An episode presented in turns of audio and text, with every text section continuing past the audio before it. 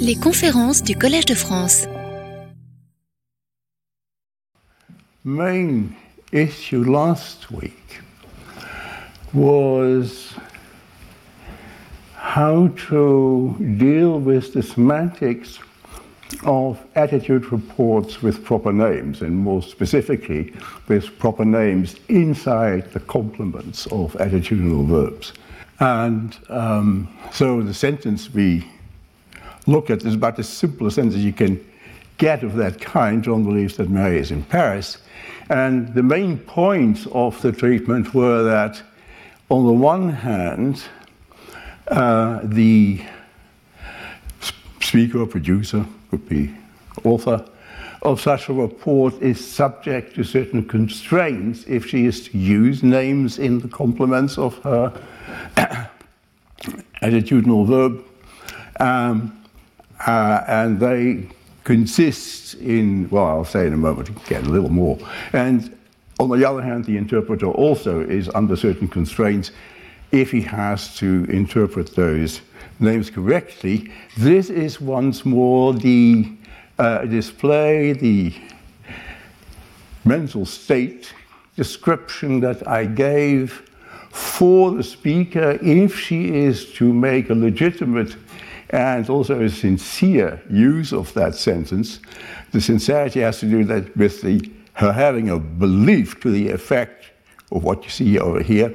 Uh, in addition to this structure over here, she's assumed to have three entity representations for John, for Mary, and for Paris. And uh, what you see here is her representation of the belief that she attributes to John. And so that involves this at predicate that we encountered for the first time last week. And uh, that at predicate is actually a four place predicate.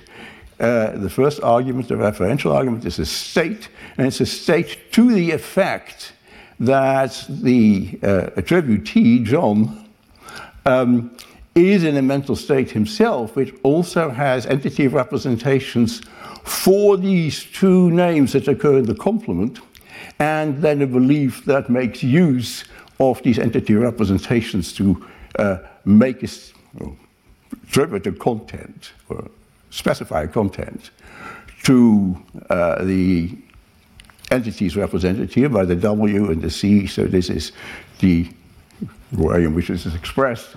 This is, uh, MSDHT expresses, where DHT expresses that right now uh, uh, the person W is located in the CTC. And then there's a fourth argument, uh, which is for links between the uh, uh producer S's own entity representations from Mary and Paris and the entity representations uh, that she attributes to John. Um, uh, in each case, it's the so called distinguished discourse reference of these entity representations that I use to express this. This uh, says that uh, this entity representation uh, marked by W uh, that John is supposed to have uh, refers to the same thing or represents the same individual as the entity representation as it herself has for Mary. So this sort of thing makes this belief uh, not just one with a singular content about these particular individuals, but a singular content about the very same individuals as itself is represented by these two entity representations.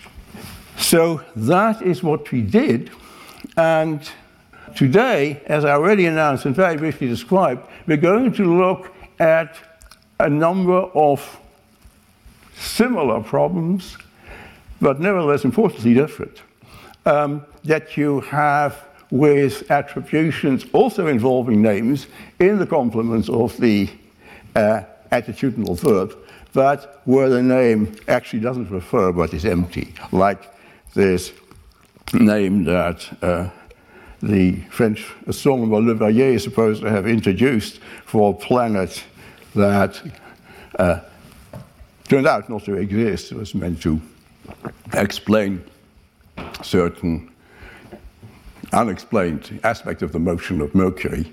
But uh, anyway, so there was a short period of time where, uh, presumably, that's a story that philosophers tell at any rate, Vulcan was uh, thought to be the name of a proper planet by uh, Leverrier himself and by some other people also belonging, I suppose, to the relevant scientific community. And I'm just assuming that that was right. Whether that really is historically accurate doesn't matter. This is a story that you find in uh, Kripke's Naming and Necessity, and that's been taken over by a lot of people in philosophy since then. So, um, I've already told you what's on this, oops, this uh, slide. But uh, what I'd like to emphasize is that what actually goes on as far as the name uh, uh, Vulcan is concerned, in this case, is that Leverrier introduced it, he actually introduced it as part of a definition he gave uh, of this planet, specifying uh, conditions that he thought would uniquely identify it. And uh, so it's a special case, as far as that's concerned, of how you introduce names by definitions, as part of definitions. This is actually an interesting subject. Um, definitions always come with a specification of what it is they define and a name for the thing or class of things that is being defined. So, um, when a name is introduced by definition, that was so the story goes, goes also true for Vulcan, then it can spread through the community by the kind of mechanism that uh, uh, was the first to uh, suggest, where more and more people in the speech community get access to the name by getting the name from other sources, other speakers, uh, but also from texts. And um, so here uh, there are the two sentences, and it's mostly going to be the first one over here, that we are going to have a closer look at, as I already said. So the point here is that if you know the story, uh, more about the story of Vulcan, then you can recognize this as a sort of trope, because uh, Leverrier actually was part of his calculations that if this planet were to do the right thing, I mean, explain these uh, particular features of the motions of Mercury, then um, it would have to be closer to the Sun than Mercury itself. Uh, and if you look at this second attitude attribution, where the content is here that, that Vulcan is farther from the Sun than Mercury, that intuitively is false, false in the same way that this has a claim to being true. And the question that we want to ask is Is there any substance, and what is the substance to this distinction, this intuitive distinction between this being true and that being false? And the problem here is that since we've got this empty name in the specification of the content of the assumption or the belief, actually, according to the normal rules of interpretation, this that clause doesn't really express a proposition. Uh, and that's true both here and there. Uh, so, in a way, uh, you might say, well, this is just as undefined, just as meaningless in some sense meaningless as this one over here. But clearly we have this intuition that the first is right in a certain way, that the second is not. So that's the thing that we are aiming for, trying to understand what that difference between those two can be. And um, let me see where I had this. I thought I had. Uh, Okay. Um, ah, there. Sorry. Uh, so the point can be reinforced that I was just making, the problem that we have here, by observing that if you have a sentence that's very much like the one we have just been looking at, but not as part of an attitude attribution. Vulcan is closer to the Sun than Mercury. I mean, that's a statement that one, at least my intuition, maybe it's because I'm, mind is spoiled by philosophy, but uh, I think it's, it's, sort of plausible that this actually doesn't really express a proposition. what do you mean? There is no Vulcan. So the extraordinary thing about the occurrence of Vulcan in the complement of this attribution is that that particular consideration does not seem to be the end of the story there. What is now, yeah, exploring what the explanation of this phenomenon could be, we are going to try and find out by comparing two ways in which these uh, two attitude attributions to Le can be made, and especially the first one. And the first setting is that of two people, S and H, S the speaker, H the interpreter, who are in the same boat or were in the same boat as Le Verrier at the time. They too believed that Vulcan was an existing planet, and they, or as attribute, speaking to H, that Leverrier thought of that planet that it was closer to the Sun than Mercury. And so this is a case where S and H, because they share with Le Leverrier the false belief that Vulcan is a properly denoting name, should, according to the algorithm or the, the, the, analysis I gave you last week, where John believes that Mary is in Paris, proceed in just the same way. We can assume that uh, both S and H have an entity representation labeled by the name Vulcan for what they think is the planet denoted by that name. And uh, so S will have to, in order to say what she says legitimately and sincerely again, have the same kind of um, representation of the Altriti assuming as a, the kind of belief, the belief she attributes to Le Verrier.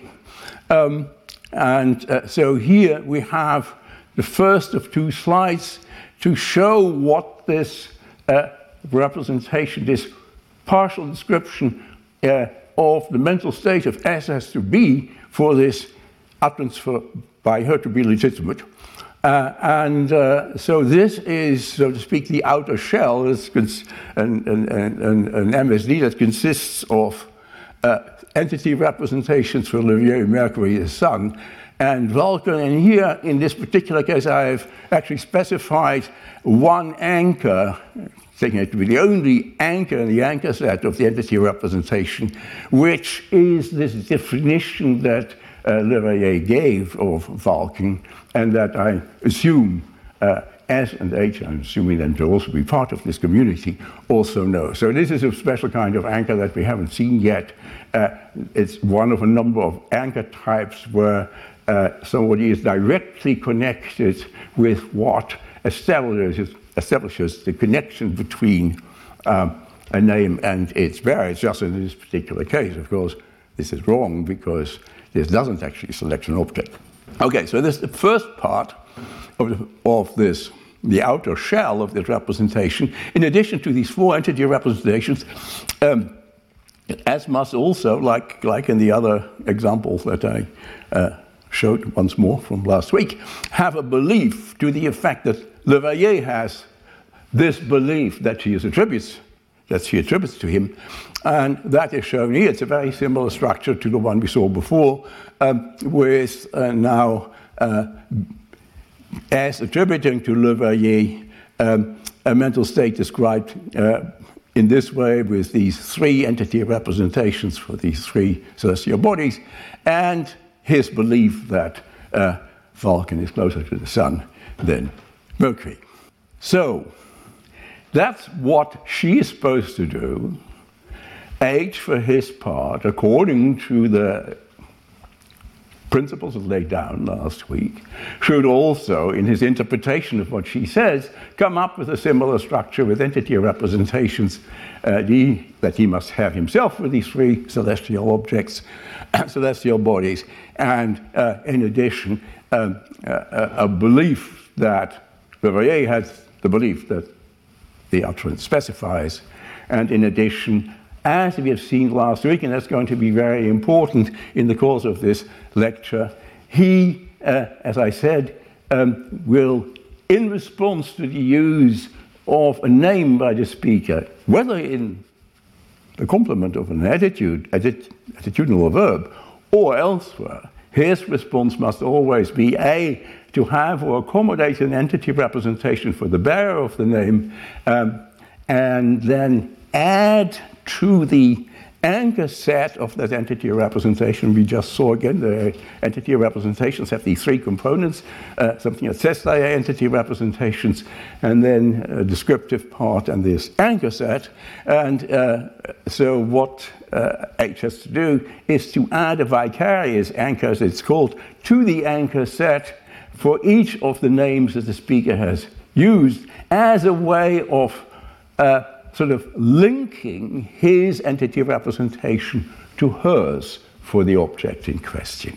So that's uh, the primary role of these vicarious anchors.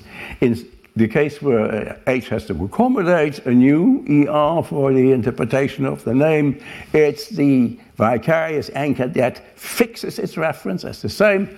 Uh, uh, as that of the entity representation that the speaker has used. And if, it, if H already had such a representation, then this uh, vicarious anchor that now is entered in whose anchor set by him um, is a kind of witness of a kind of reinforcement of this co-reference between his entity representation and the speaker's.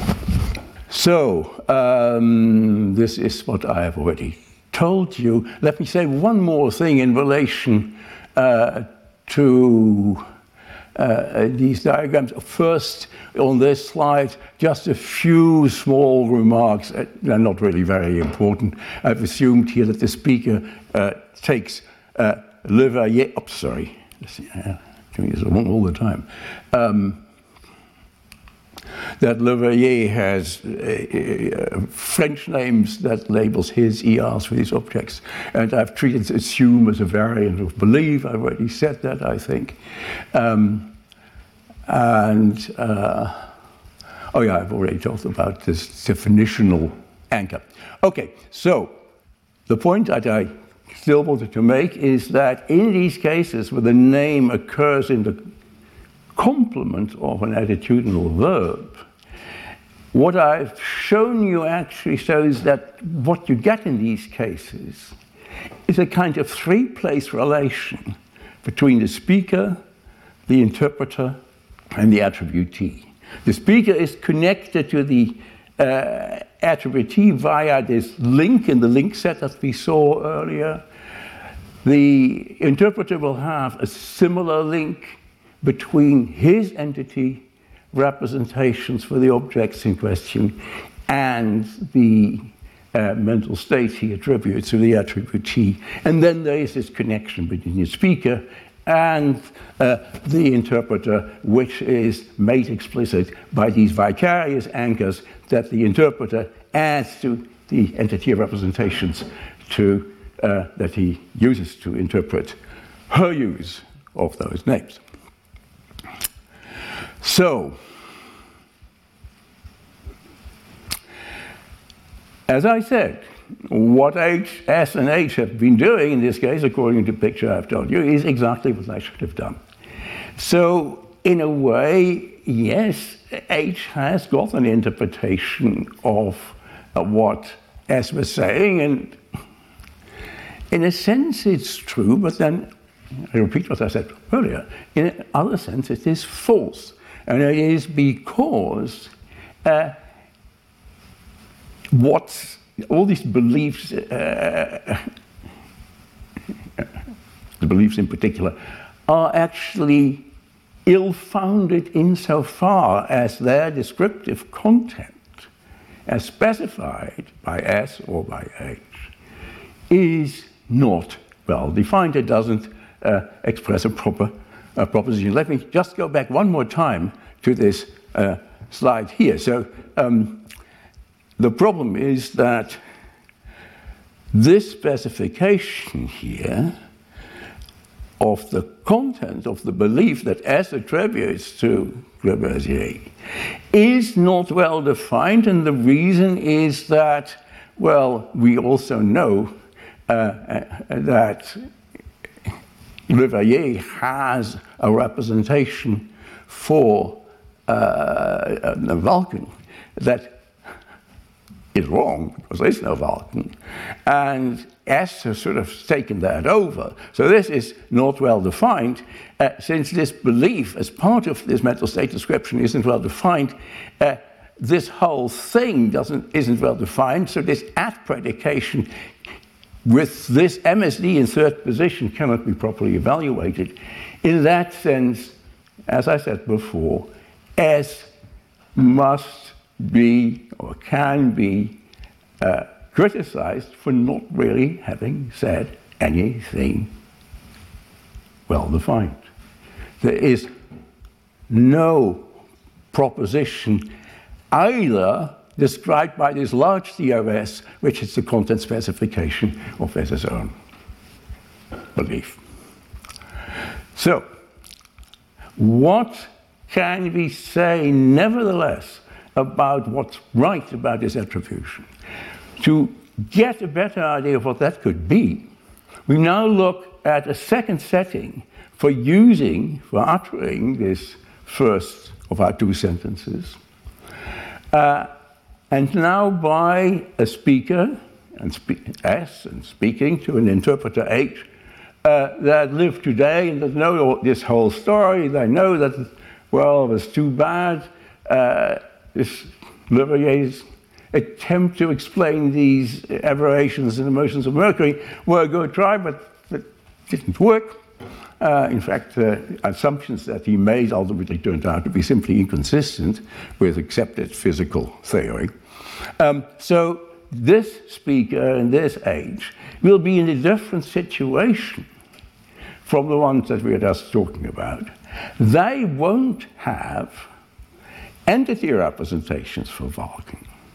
The best that they can be assumed to have is something like an entity representation, but one that doesn't commit the one who has the representation to the assumption that it really does properly represent something.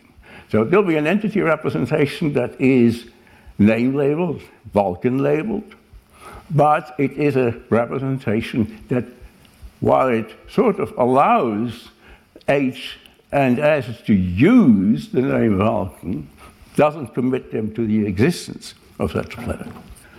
Let me go straight to where we have this entity representation that I, MSDIT now assumes the speaker must have uh, in order to be able to do something with the name Vulcan, like uttering this sentence, but which doesn't have this commitment. And that's a sort of entity representation, a type of entity representation. I've called a pseudo entity representation here because it doesn't really represent, represent an individual. And I'm assuming that it has the following form it's like an ordinary entity representing entity representation having these first three components, but then there's something that actually says, well, hold it. Um, this is not a representation of a real thing. There are various things that has to be said about what can be in the Anchor set uh, of such a pseudo representation. I'm not going to say anything about that right now, but uh, we'll, we'll see some of these constraints later on. So, um, now that we have pseudo entity representations with this additional component, is actually quite natural to um, assume that the entity representation we've been using so far uh, also have something like that, so to make the unit notation uh, more uniform. So that they will have plus real as a feature here rather than minus real.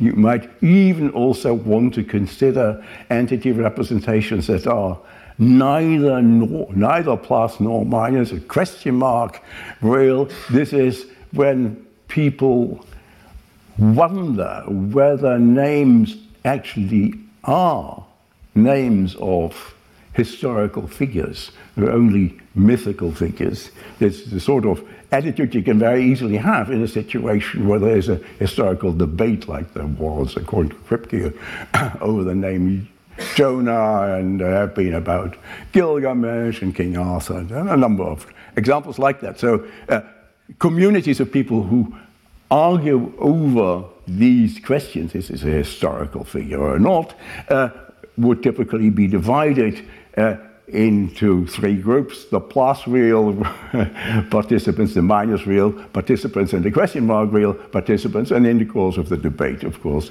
uh, the entity representations they have may shift, say, from question mark to plus or question mark to minus or whatever. Uh, new information persuades one or the other member of this community that the story is not quite what he thought uh, it was, or that he now knows what the story was, whether it was a historical figure or not. Okay, so that uh, gives us then this subdivision of entity representations in those that are supposed to really refer and uh, or represent, and those that are not supposed to, or we don't know.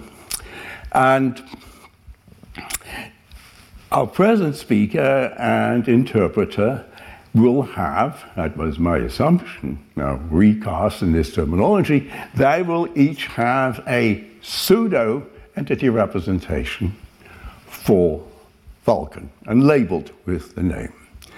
And I'm assuming that uh, people who have such labeled pseudo uh, entity representations are also in a position to use the names but of course, their names, they, their use of the names will be different because they will treat them as empty names. So, I've already told you this. Here, then, we'll have we have the uh, en- pseudo entity representation that uh, I assume uh, our speaker, as of today, will have for Vulcan, it looks like an ordinary entity representation, except for this minus wheel. Uh, it also has this definition in there, I assume. That is what it's supposed to be, but in this particular S will know that actually this is a pseudo anchor. It doesn't really anchor uh, the entity of representation to anything that it really represents. So the situation now for this new speaker, in comparison with the one that we looked at before, is going to be different in two ways. On the one hand, the new speaker will, when she has this uh, mental state that she must have in order, again, to make a legitimate and sincere utterance of this sentence, that Leverrier assumed that Vulcan is closer to the Sun than Mercury, uh, she must, um, on the one hand, have a different kind of link between the entity representation for Vulcan that she ascribes to Leverrier and her own pseudo representation. It can't be a link of the same kind because, uh, that you had before, but those, because those links sort of signified that the uh, one whose representation it is thinks that her entity of representation is co-referential with the entity of representation she attributes to the attributee. But that's not the case here because she doesn't have an entity representation for Vulcan, but only a pseudo representation a pseudo ER. So that different kind of link in the anchor set of the at predication uh, uh, has to be a different one. It's, I'll, I'll denote it uh, with hats on the distinguished discourse reference of the entity uh, um, representations involved. So, in particular, for the case we are looking at, this link in the entity, in the sorry, the anchor set. No, sorry, the link set. I'm sorry, of this. Uh, complex belief that S must have, we'll, we'll see it again in the, in the new form in a, in a minute. that now looks like this. This is the discourse reference, the distinguished discourse reference of the entity representation for Vulcan that she attributes to Le Verrier. This is her own, and the hats just mean this is not a statement uh, of co-reference, but rather a statement of these entity representations being linked in some other way. And that other way is one of the things we now have to make explicit. And then, in addition, as I already said, uh, of course, uh, S herself has this pseudo representation for Vulcan rather than a normal entity representation. So, this is now going to be crucial for the story.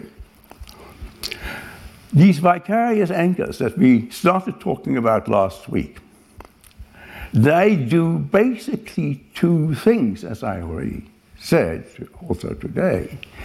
In the first place, they have the function of uh, either fixing or confirming the representation of the entity representations to which the vicarious anchor, anchor is added. That is, the uh, interpreter has his entity representation, say for Mercury. He adds a vicarious anchor in response to the speaker's use of Mercury. If he accommodates this entity representation of his for the sake of interpretation, the vicarious anchor fixes the reference of his entity representation as the one that the speaker referred to by the use of the name Mercury that he's just interpreted. And if H already had an entity representation for Mercury that he now uses in his interpretation of what S says, then that is a further confirmation, an additional link to the entity, entity that the entity representation represented already. So that's one thing, and that's the primary thing that um, vicarious does. But it also has the effect of establishing a kind of co-reference relation between H's entity representation and the one that he assumes the speaker S used or relied on when she used the name. So there is a kind of double function here for the vicarious anchor. On the one hand, it has to do with what the entity of representation to which it is added represents. That's the relation between H and the world. And on the other hand, there is this sort of orthogonal connection between H's entity representation and S is. And I already said last week, uh, though not very extensively, that this is actually the basis or the, for the MSDIT reconstruction, reconstruction of this causal chain theory of how names spread in the community that we owe first and foremost to Kripke. So, in the case of these vicarious anchors, you might say this, this, this second function of establishing these intersubjective relations between speakers belonging to the same community is a kind of, you might even say, a kind of side effect uh, from this primary function of making one's own entity representation refer to whatever it is the speaker just referred to by her, her use of the name was some other expression. For these, I call them pseudo links, with indicated by these pairs of these hatted discourse reference, we only have the second function. They also establish a link between the one whose entity of representation it is and the one um, who has made use of the name that this entity representation of the interpreter has as a label. But now, that's all there is. It's just a link between the interpreter and the speaker. So, if we think, I'm now going a step back to the vicarious anchors, if we think of the vicarious anchors as forming networks of entity representations entertained by different speakers belonging to the same speech community, this kind of network that also includes those causal chains that, uh, according to Kripke, uh, link users of names to the original event of the name being sort of uh, conferred on its bearer, the kind of baptism. So we have these networks of entity representations you get in the community. And these networks play a quite important role, and we'll get to that in a minute. Um, the pseudo links, like this one, do something very much the same, uh, but without the commitment of co-reference. So that's a different kind of relation. It also can be transitivized. H um, has a, or say, uh, S has a pseudo uh, link um, with uh, Le Verrier, and uh, well, in this particular case, not very plausible, but, but then uh, an interpreter of S may, who has also got a pseudo interpretation, pseudo entity representation for Vulcan, may introduce such a thing in response to her use of the name Vulcan and so forth. So you get similar uh, networks uh, based on either just such pseudo links or combinations of links and pseudo links. Um, and there's a lot of structure there that I haven't fully understood, and uh, there's no time to discuss that in any case. But um, the important thing is that even with these pseudo links, you also get that somebody with a pseudo entity representation for Vulcan can be linked by a number of such pseudo links to somebody else indirectly. So we have this causal chain effect for empty names just as we have it for non empty names. These networks, by the way, have an important one important feature of their structure is that, on the one hand, you can think of them as sort of synchronic. It's just the current members of the community that are connected directly or indirectly by such um, links that get established by vicarious anchors uh, and also by these pseudo anchors and pseudo links.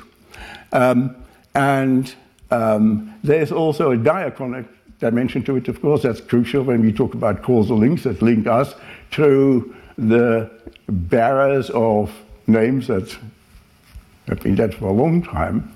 And in any case, the causal links, when they link us to the baptism that was earlier, have to have this diachronic dimension. There's one part of the structure of these things which um, will be important, but I cannot say more about them. Um, and so now let us get back to the, I'll skip all this. Oops. The situation that we have with our speaker of today, who has, I'm just, just a repetition of what I've already said, uh, a pseudo anchor, a pseudo entity representation, sorry, for Vulcan, and who attributes to Le Verrier a mental state with an entity representation for Vulcan that is really an entity representation. He knows that he thought that Vulcan really existed. And uh, so in this um, link set over here, uh, we have now this connection between uh, the pseudo entity representation that S has herself and the entity of representation she attributes to Le Verrier. And then uh, there's a specification of Le Verrier's belief, which, yeah, uh, is to the effect that, that Vulcan is closer to the Sun than Mercury. That is something that she, as knows to be ill defined. But so the claim is that in this situation, she, the best she can do is represent what she thinks Le Verrier believes in this way. And the question now is to what extent is that legitimate? She is doing something that she knows, in a in sort of literal sense, can't be right because there's entity represented by this discourse reference for, that Le has for Vulcan is connected with her pseudo entity representation. And that pseudo representation is to the effect that no, there is no such thing as Vulcan.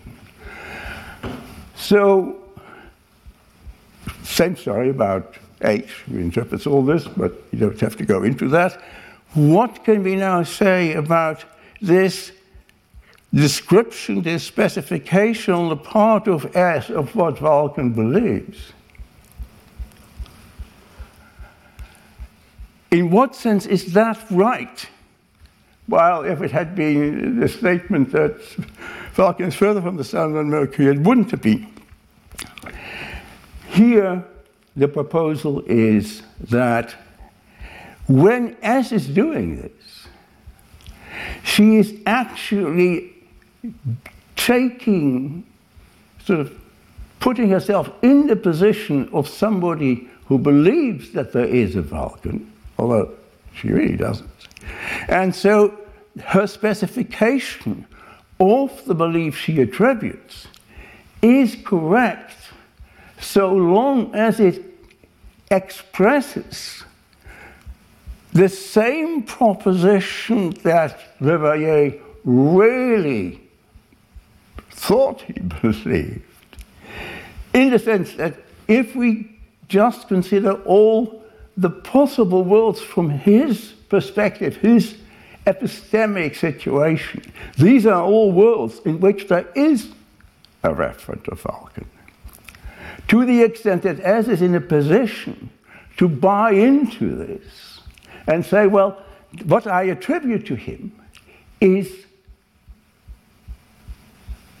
what is true in precisely the same possible worlds for him as his belief. So it's a kind of make believe that's involved here on the part of us. And it's the best one can do. And I think it's that seems to be our sort of speaker's intuition. Also, enough one can do. What S is doing and what well, H will get if he interprets uh, what she says in the right way is an attribution uh, that actually is ill defined on our own terms, but would be well defined in Le Verrier's terms, and to the extent that it's defined there, it will coincide will be equivalent to the content of his belief. When we now go back to our earlier pair of speaker and um, uh, interpreter, who were just as wrong as Le Verrier himself was about whether there was a planet Vulcan. We can now say, well, actually, what that speaker tried to do and what that interpreter got is actually not something that could be right. But in that case, you might say what the speaker actually was trying to express was, in spite of herself, unknown by herself, something that we can understand as being a correct attribution to Le Verrier, precisely because, again, the same doxastically possible worlds are involved exactly what the relation between doxastically possible worlds and really physically possible worlds is in this case or in another, that's a very deep and difficult question. And all I can say is, considering these kind of attributions uh, shows us once, um, once again uh, the situations in which that, which that, distinction can be important. And uh, uh it may help us for, perhaps in focusing on this more general question of metaphysics and epistemology. That is all I have to say about these two attributions to Le Verrier. And uh, so, uh, yeah, a last word about the earlier speaker. She was just as right and just as wrong as the later speaker who knows there is no Vulcan. What she is wrong about is, just as Le Verrier, what the really physical, physically possible worlds are. So in a way, she has an easier time making her reports because she shares, she's better aligned with Le Verrier than the later speakers are. In the very few uh, minutes that uh, I have left, I will say a little bit about uh, something that I, I, promised for this entire lecture. And, uh, yeah, I'm notorious for bad planning, so I didn't actually get to this topic, namely the use of names in fiction, until now, 10 minutes before the end. And so I apologize, especially to those who were looking forward to something on that topic. Uh, and what I do is, uh, next best, I will give you a brief summary of uh, what I had wanted to discuss in more detail.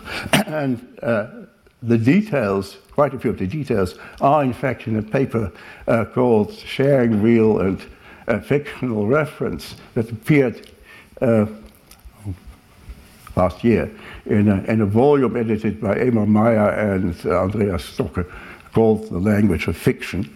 And uh, I cut out all the slides I made for uh, the presentation here, but I'll uh, uh, restore them, so to speak, and uh, they will be found on the web page uh, as of of the course as of tomorrow or, or, or Monday at the latest.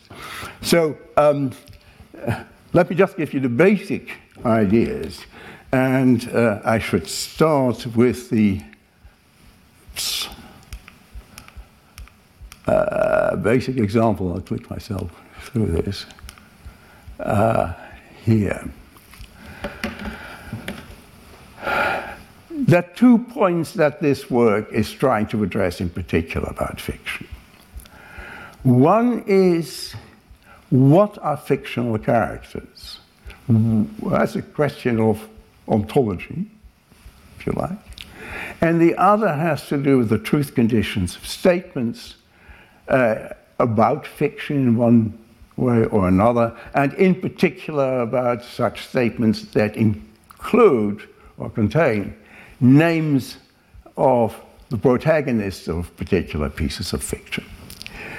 So here is an example of the sort of statement, it's home court, but, but I think it makes the point well enough, um, that I consider a particular challenge, and it's a, a statement that, well, it actually consists of several sentences, but um, it's a mixture of, on the one hand, statements that just try to say what's the case in the piece of fiction in question. This is all about uh, The Lord of the Rings. Uh, uh, in this paper that I mentioned, I follow Emar Maier in a number of details, and uh, in particular in the idea that uh, the information that we get out of a story that we read, uh, a fictional story, is stored in a special compartment devoted to that particular piece of fiction, uh, and uh, it's represented in a certain format.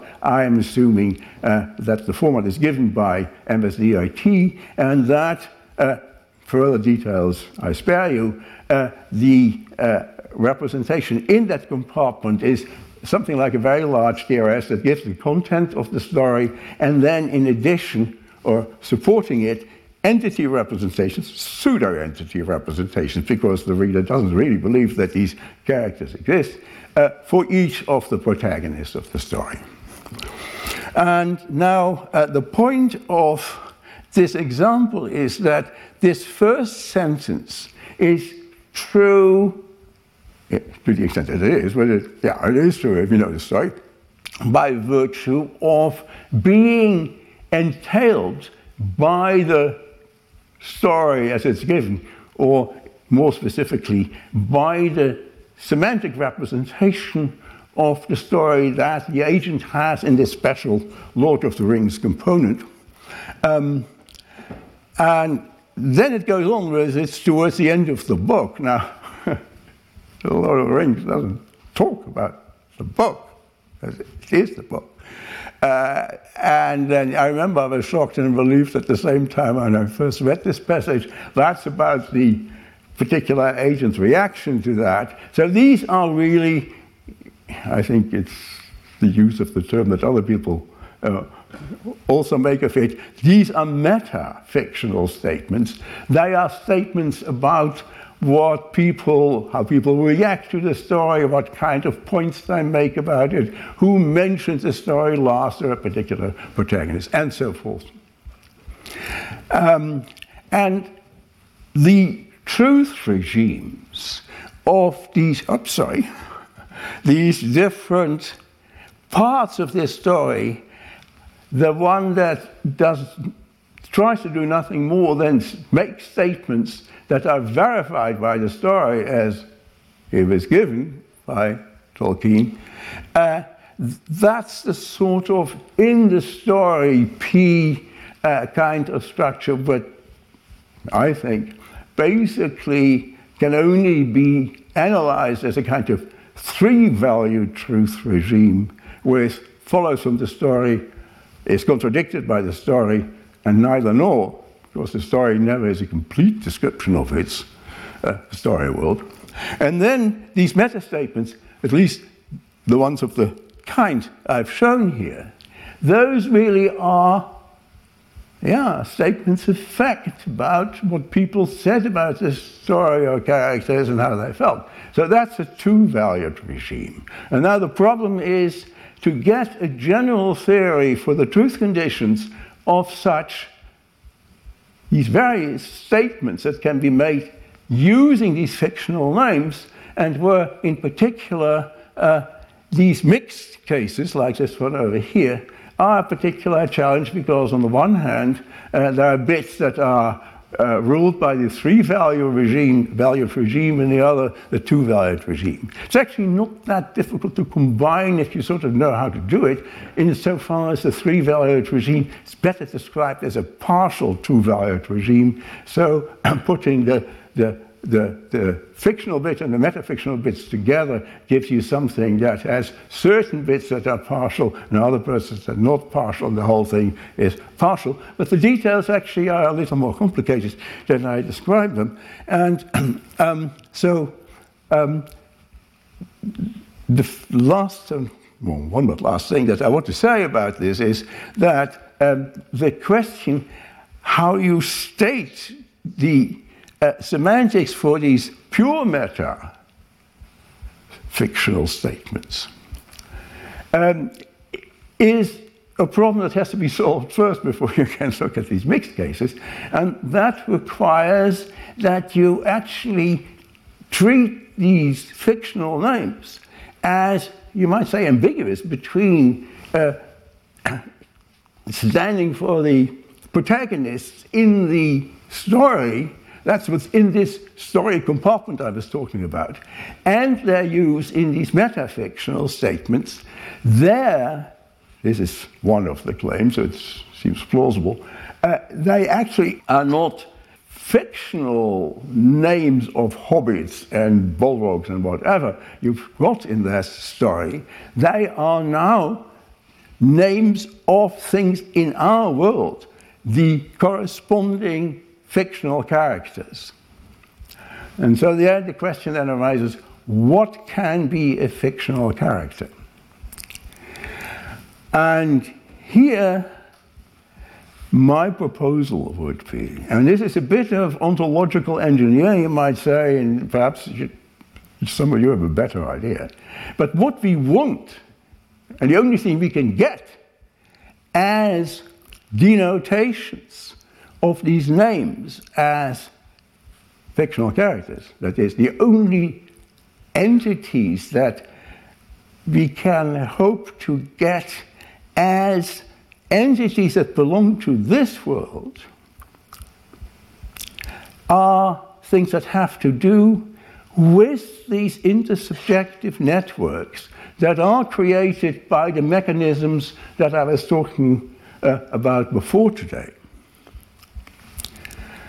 And so this claim is that when you say something, uh, well, there's no name in the fiction, um, but a statement like Gollum is the most interesting figure in The Lord of the Rings.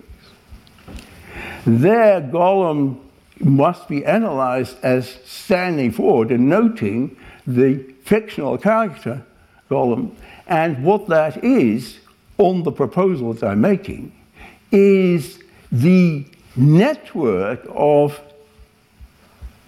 pseudo entity representations labeled by Gollum on the part of all those who've read the story and uh, all those who have heard about the story from others, and so they have this partial uh, control of the name Gollum, perhaps. Uh, so there is that network that actually gets established. Are people talking about uh, uh, the Lord of the Rings with each other, but also, of course, originally through the people reading the story. So there is, in addition to, in these networks, to the various uh, entity of representations get connected to each other uh, through vicarious anchoring in the way we have seen, also the special link that anybody is really read the story has between his entity representation for the fictional character, which is this network, and the pseudo entity representation that is in his Lord of the Ring, Rings compartment, where it acts as the name, say, of some, some reptile, as opposed to the name of a fictional character. So that's in outline how this analysis of fiction works. Those that are interested in more can look at this paper or at the slides that I mentioned. And I want to end with thank you. And just to imitate Richard, Richard Suber, I've added uh, a little addition to the thank you. Um, and I hope it's clear what it means. I thank you for being here. There's you, quite a few have been, not only here now, today, but also on the previous occasions, and for the invitation that gave me the opportunity to present some of this stuff to you. Retrouvez tous les contenus du Collège de France sur www.college-de-france.fr.